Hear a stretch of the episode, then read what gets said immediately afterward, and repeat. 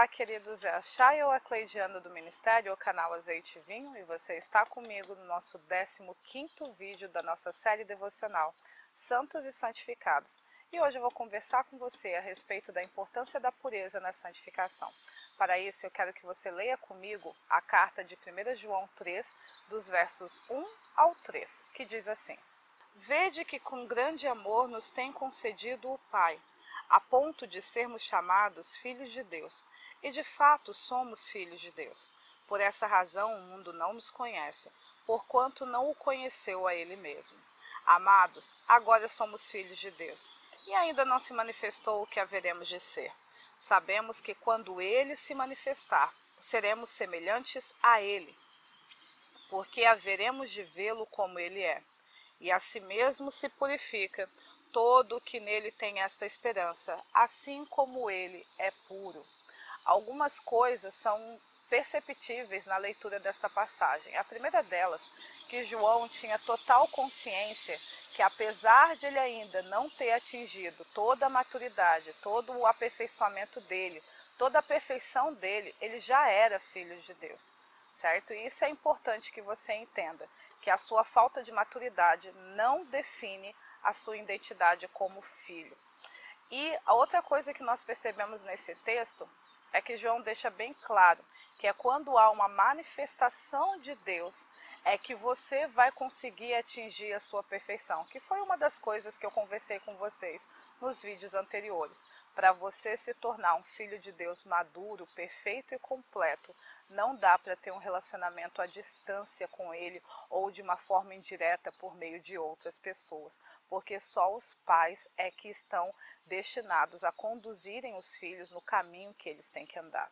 E aqui o apóstolo João deixa bem claro: quando ele se manifestar, nos tornaremos semelhantes a ele, porque haveremos de vê-lo exatamente como ele é. E essa manifestação você percebe com o resto da leitura deste capítulo e de toda a carta, que ele não está falando sobre uma manifestação pública, quando Deus se tornar visível para todos, mas sim quando Deus se tornar visível e manifestar para a própria pessoa, quando a pessoa, de uma maneira única, individual, conseguir enxergar a Deus na vida dela e nessa e nesse relacionamento ela poder ser transformada e ser aperfeiçoada na imagem e na semelhança de Elohim. E a última coisa que o apóstolo João fala nesse texto é que se você tem esta esperança, e esperança significa você se posicionar para receber, você está pronto para receber algo que você tem certeza que vai ocorrer na sua vida. Então, se você tem esta esperança, então você se purifica, assim como ele, o seu pai, é puro. E o que, que significa pureza? Né? Quando nós estávamos falando sobre sabedoria, sobre o temor do Senhor, né, que a sabedoria, ela primeiramente é pura, nós já demos um, um dos significados da palavra pureza nas Escrituras, que é tudo aquilo que é livre de engano certo? Então, algo puro é que está livre de engano, que está livre de fantasia, que está livre de, de, ilusões. Só que pureza não é apenas isso. Pureza também significa aquilo que não sofreu corrupção, aquilo que não foi maculado, aquilo que se mantém ou se preserva dentro do seu estado ou proposta original. Isso significa ser puro alguém que não está corrompido, alguém que não foi maculado, alguém que se mantém dentro do seu estado e propostas originais, por estar livre de engano e de corrupção.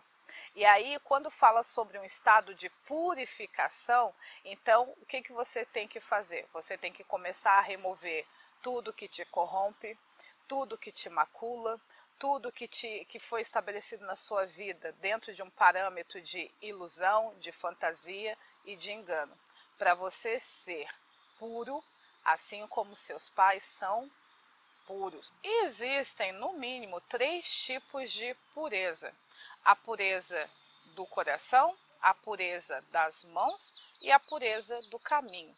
A pureza do coração, que é descrito nas Escrituras, se refere de um espírito e de uma alma A pureza das mãos, então, está se referindo à pureza das obras, das ações, daquilo que eu e você fazemos, porque mãos simbolizam isso. Nossas ações E por último, existe, né, de acordo com as escrituras, a pureza do caminho. E o caminho, como você sabe, é o seu propósito, é a sua santidade, é a sua trajetória de vida, é o que você faz com a sua vida.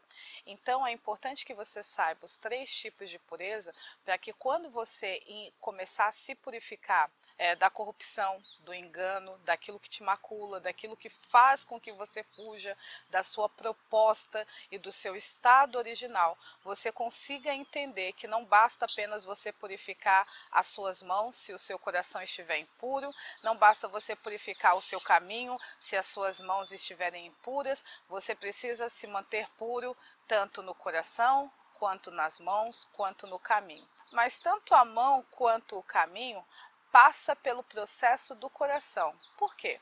Porque em Provérbios 4, 23, o que, que nós lemos? Que sobre todas as coisas que devemos guardar, devemos guardar o nosso coração, porque dele é que procede as fontes, as disposições, as intenções para a conduta da nossa vida. Então, por meio do coração, se eu manter o meu coração puro, eu também vou manter puro o meu caminho e eu também vou manter puro as obras das minhas mãos. E quando estudamos os textos sagrados, o que, que nós vemos? Que as mesmas é, instruções e características que é dita nas, é, sobre a mente e o coração também é dita sobre a alma e o espírito. Por isso que nós entendemos que alma está vinculada ou simboliza o coração, assim como mente está vinculado e simboliza o espírito. E dentro do nosso coração nós guardamos tesouros. Você que já é nosso discípulo, né, de maneira ou no, acompanha os nossos ensinos pelos nossos canais, você já sabe o que é um tesouro. E tesouro, querido, é tudo aquilo que você considera importante tudo aquilo que você considera extremamente relevante. Qualquer coisa que você não consegue ou não quer esquecer. E também qualquer coisa que você considera que de alguma maneira traz benefícios para você. E as escrituras são bem claras, os escritores bíblicos são bem claros ao dizer que existem bons e maus tesouros. E por que que isso é importante você saber também a respeito dos tesouros que o coração guarda? Porque como nós lemos nas escrituras que do bom tesouro do coração o homem tira o bem e do mau tesouro do coração o homem tira o mal. Então, a maneira como você vai limpar e purificar o seu coração é começando a identificar os maus tesouros, para que você possa deixar de agir obras pureza das mãos, e deixar de viver um estilo de vida pureza do caminho, de uma forma que seja amar, e assim você possa viver o bem de Deus na terra dos viventes. Não apenas experimentar o bem de Deus, mas também promover o bem de Deus. E você só vai conseguir fazer isso se você tiver um coração puro, um coração livre de maus tesouros. E maus tesouros são todas as coisas que te maculam, são todas as coisas que fogem da proposta do seu estado original, estão relacionadas à fantasia, ilusões, ao engano e que não têm absolutamente nada a ver com a verdade. Mas, além de fazer a identificação dos bons e maus tesouros, eu quero ler mais alguns textos para você, para a gente finalizar o vídeo de hoje, para que possa te ajudar também a entender que o processo de purificação não passa apenas por uma identificação de um tesouro ruim e de um tesouro bom. Mas você também, depois de identificar, precisa dar um próximo passo, que é o seguinte. O primeiro texto que eu quero ler com vocês se encontra em Salmo 119, versículo 9, que diz assim: Com que purificará o jovem o seu caminho, observando-o conforme a tua palavra? E o outro texto, e eu quero ler só a primeira parte com vocês, se encontra em 1 Pedro 1:22 que diz assim: Purificando as vossas almas pelo Espírito na obediência à verdade. Então, querido, mais do que você entender que a pureza das mãos e do caminho passa, começa pela pureza do coração.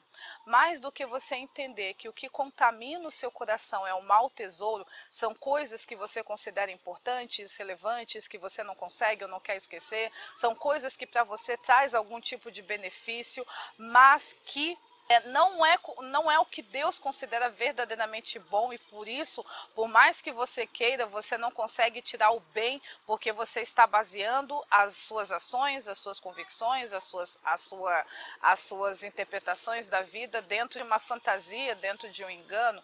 Você, depois de identificar esse mau tesouro, de perceber que ele não tem nada a ver com a realidade, a verdade de Deus para a sua vida, você deve purificar a sua alma. De que maneira? Obedecendo a verdade. E a obediência, querido, ela é mais que um discurso. A obediência, ela é uma ação prática. Uma das coisas que eu falo, tanto para os meus filhos quanto para os meus discípulos, que você não pode tardar-se em arrepender. Quando você, quando você é confrontado pela verdade, quando alguém ministra na sua vida aquilo que está correto, quando alguém pega e, e diz para ajuda você a identificar. Eu falo quando alguém, certo? E esse alguém pode ser Deus, como pode ser o enviado de Deus, ok? Então, quando alguém diz para você a verdade, te levando a identificar o que está te corrompendo, o que está te desviando da tua proposta original, o seu arrependimento tem que ser imediato. As, os seus processos de arrependimento, as suas posturas para se arrepender, ela precisa ser imediata. Por quê?